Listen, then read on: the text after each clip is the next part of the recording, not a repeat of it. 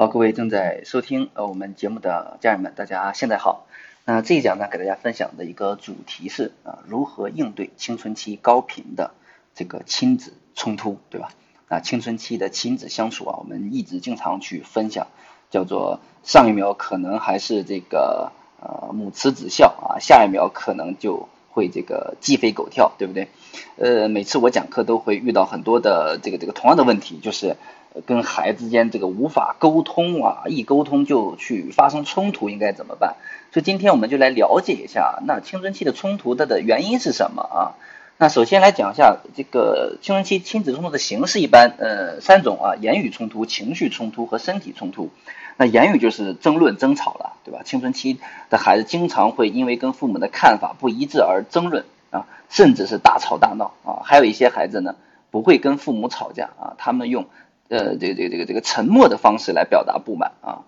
拒绝跟父母沟通啊，阴沉着脸呀，把自己关在房间里面呀，对吧？这个叫做情绪冲突啊。还有这生理冲突，就是这个嗯，身体上的对抗啊，这也是我们很多的呃家庭遇到一些问题。就是你到孩子这到初中以后啊，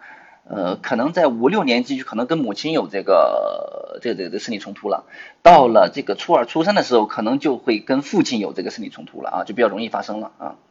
那嗯，一般青春期的青春的主要原因是什么呢？那首当其冲的，那一定是这个呃这个青春期孩子的自主性提高啊，是这个啊这这个这个主要原因啊。因为进入青春期以后啊，随着孩子这个身体的快速的啊发育长高啊，第二性征的这个出现，还有这个自我独立意识的这个觉醒，对吧？孩子的成人感啊出现，自己是大人了，所以他希望获得和成人一样的。平等的地位啊，希望得到家长的理解与尊重啊，同时这个呃伴随着孩子认知能力的发展，所以孩子的批判的这个意识也增强，所以他们开始用怀疑、审视的眼光去看待周围的世界啊，所以在与家长的关系上，他们不再是像小的时候一样对家长这种的权威呀、呃这这这个讲的话呀一味的盲从了，对吧？开始用自己的标准对家长的形象和地位进行。重新定位，所以这些都是我们家长要面对的新情况啊。那你如果对待孩子的方式，你你有点落伍了，有点 out 了，滞后于孩子的这种发展，你还是按照以前的方式保护干涉，对吧？给予独立空间太太少啊，信任尊重不够，所以孩子内心的需求啊，对与与现实的父母教养方式就会产生矛盾。那矛盾出来了，是哪里有压迫，哪里就有什么反抗，对吧？所以孩子就会以各种对抗性的行为，甚至是极端方式来对抗父母的权威，所以亲子冲突呢就由此产生了。所以第一个自主性的提高啊，那呃第二个就是啊学业因素啊，这个学业因素啊也是这个这个中学阶段啊青春期啊亲子冲突的一些主要的方面啊，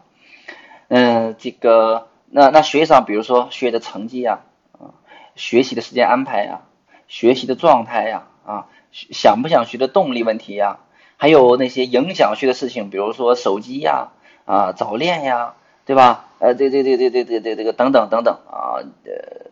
这都是可能会导致这个青春期亲子冲突的另外一个非常主要的原因啊。还有一个就是生活安排啊，生活安排。比如说孩子这个在生活上，比如说这个，嗯，呃，穿什么样的衣服啊？啊，我几点睡觉啊？我周末如何安排呀？我想要跟朋友玩啊，等等，日常的生活安排。比如说我我我我我要不要去做做点家务啊？啊，这都可能也会也是发生冲突的一个主要原因啊。呃，那第四个主要原因是什么呢？就是这个啊家庭的这个氛围啊，所以家庭的这个。氛围啊，比如说在家里面啊，比如说呃夫妻的关系不好啊，夫妻的关系不好，那那那那那这个这个呃经常的有争吵啊，经常的有冷战呀，这都能增加这个亲子关系的这个冲突啊啊，所以呃这个这个研究表明，在温暖的家庭氛围当中，亲子的分歧是非常少的啊，因为处在这种家庭氛围当中呢，孩子能感受到父母的支持。啊，和理解啊，那举个例子，比如说，那我在我小的时候，我我其实我我小的时候，其实嗯嗯，很多事情呃，对于我的自身的原因，其实很少的冲突啊。比如说我小的时候学习很好，一直考第一名，基本上小学所有奖状都被我拿回去了，对吧？呃，所以我的家人从从来就是就是我从来不做任何家务。因为他们就说了，只要我学习好，不用干任何的活，对吧？也不用家里面不用做家务，不用叠被子，然后呢，呃，这个这个这个这个这个这个去种地，对吧？农村里面以种地为主，我都不需要。我的同学，我的我的同同龄人都要去地里面干活的，甚至还要学会做饭的。那我从来不需要，就因为学习好。所以，因为我个人表现不好的冲突是很是几乎没有的。那为什么我小时候依然会跟家人之间会会会经常发生激烈的冲突啊？摔凳子干什么啊？很重要的原因就是家庭的氛围啊，就是比较差，就是家里面很少有欢声笑语，然后经常能听到母亲和奶奶之间的争吵、抱怨、指责，对吧？家里面的这种冷战、那种、那种、那种蔑视、批评那种、那种眼神，所以呢，在这种情况下，我就特别容易跟他们无论任何事情就会都会都会发生冲突，所以家庭呃氛围的这个呃温暖，对吧？啊，这个这个这个这个非常的重要的啊。好，那呃，这是主要原因啊，当然还有其他很多很多的小原因啊。那今天我分享主要原因。那针对于这些重要原因，呃，主要原因呢，那我们应该去呃，这个这个这个这个这个怎么办呢？首先就是第一就是啊，乐观的去对待啊，就是我们要用积极乐观的去看待这个冲突。为什么积极乐观看冲突呢？呃，第一就是亲子冲突啊。呃，它虽然有一些消极的影响，对吧？亲子关系的紧张，呃，或者导致在哪些方面会出现一些的问题，对吧？让它往东，它往往西，啊，但是呢，亲子冲突呢也存在很多积极的作用，啊，比如说它是有利于这个青春期啊中学生自我同一性的发展的啊，我们呃会有专门的一个主题会讲到底什么是啊这个自主的同一性啊，所以孩子在和父母的冲突当中。他是比也比较容易逐渐形成自己的一些观点啊，因为青春期的孩子他本身就是一种呃开始有那种自我去反思、自我去思考，对吧？呃本本身就这个情况能力就在发展，所以冲突当中也会逐渐形成自己的观点，对父母会去做出更加客观和成熟的评价啊，这个自主性会逐渐的增强啊。那亲子冲突的发生和解决呀。也同样会帮助孩子学习如何去处理同他人的关系，对吧？所以孩子跟外界人的相处关系一定是核心都是从哪里先从哪里学的，一定是先从家庭学的，对吧？看父母怎么相处啊，自己和父母怎么相处啊，所以这这这个也从而积极的一方面会提高孩子处理问题、处理人际关系和控制情绪的能力，对吧？好，那那那那第三就是这个呃青春期间的亲子冲突啊，它是一个呈倒 U 型的发展。什么倒 U 型啊？你把那个 U 倒过来，也就是说，它呃呃高发的这个频繁的这个呃容易出现争执和冲突的时期是是什么时候呢？是十二岁到十五岁。所以有时候我跟很多父母会跟我问我说：“曹老师怎么办呀？这天天吵架吵得太厉害了，啊骂脏话动手。”我首先呢，我们我们我们去做一些积极的改变啊，这个这个这个，如果效果不是很很明显的话，没有关系啊，我们去先去保持这种持续的积极的改变，然后孩子一般来说从十六岁开始，也就是从从高一啊高一下半学期开始，一般来说啊，除非有有有这个青春期晚熟的啊，嗯，他就会开始在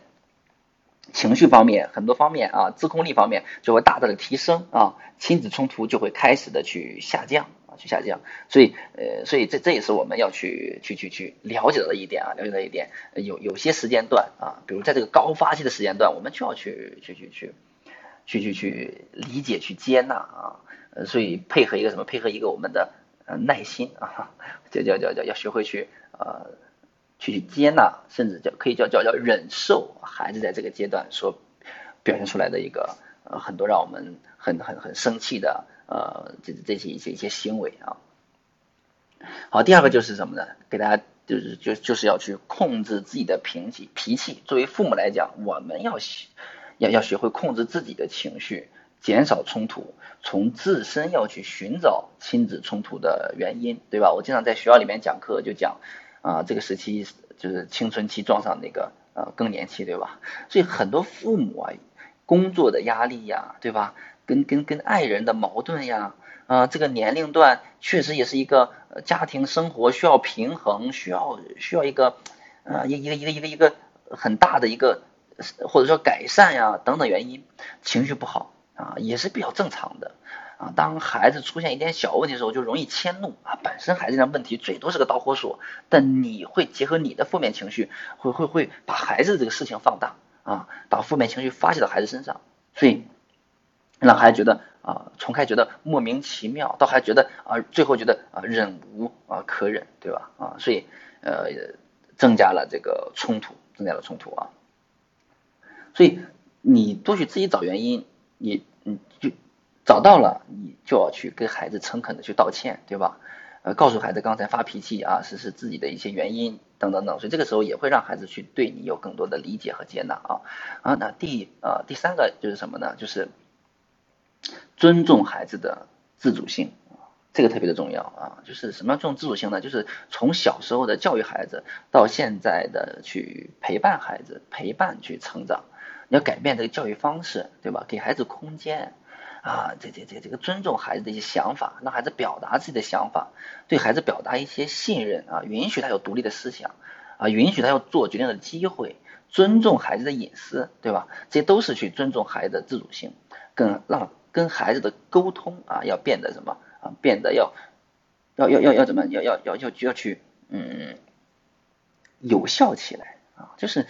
不能再去唠叨啊，不能再去专制啊，不能再去强迫，对吧？给到孩子空间，那你我们的沟通就会越来越有效啊。那第四个建议就是呃家庭关系的构建，就是我们一定在这个阶段，我我们要努力去让我们的家庭的氛围一定要啊温暖一点啊。所以温暖的家庭氛围是有利于亲子冲突维持在一个较低的水平的啊。这个这个这个，所以我们要作为父母来讲。花时间去啊了解孩子啊，花时间去学习如何让家庭关系去温暖啊，也让孩子在我们温暖的家庭关系的当中，也能学会如何跟别人去相处啊，呃，如何去控制自己的情绪，对吧？所以我们也要反思一下，我们孩子所看到的我们的整个家庭的关系啊是否好？那如果不够好的话。那我们就努力提升变好啊，因为这也不是为了孩子嘛，对吧？也是为了我们，呃，作为父母我们一辈子的幸福啊。那第五个建议就是什么？就是跟孩子一起成长和共同进步啊。那在在近些年，呃，很多家庭出现了一个叫什么现象？叫文化反哺的现象。什么叫文文化反哺呢？那文化反哺就是在这种急速的文化变迁的这个时代所发生的。年长的一代在要向年轻的一代进行这种呃文化知识的吸收的这么一个过程，也就是说，在当今的社会下，信息大爆炸，知识以每三年可能每三年就要增长一倍的速度去递增，所以过去的观念在受到挑战啊，孩子的知识储备呢，往往啊要开始比父母还要更加的丰富。啊，所以父母需要向孩子学习。呃，所以这个过程叫做文化反哺啊，所以在家庭当中啊，亲子之间互为教育者和受教育者，在平等、和谐和融洽的家庭氛围当中，相互约束，跟孩子一起进步，就变得很重要了，对吧？所以父母要学习，呃，不仅要去向呃在外面向老师学习。还要向孩子学习，跟孩子一起成长，对吧？父母也要给自己保留一个小爱好，对吧？自己去什么什么什么运动类的呀，瑜伽呀，旅游啊，都不要将很呃太大的心思精力放在孩子孩子身上，对吧？因为孩子也很乐意父母有自己的生活和爱好，也特别乐意看到父母有自己的成长的目标和上进的状态，对吧？所以嗯，保持这样的状态，就不会对孩子过分的注意，太过的苛责。那家庭氛围也会诶比较的呃轻松啊，所以那这些方法呃的建议呢，都是帮助大家去减少亲子冲突的一些方法啊，呃希望大家可以去呃有所收获，然后可以去在生活当中可以去边学边用。好，那今天啊如何去应对青春期高频的亲子冲突呢？就到这里，我们下一讲再见。好，谢谢大家。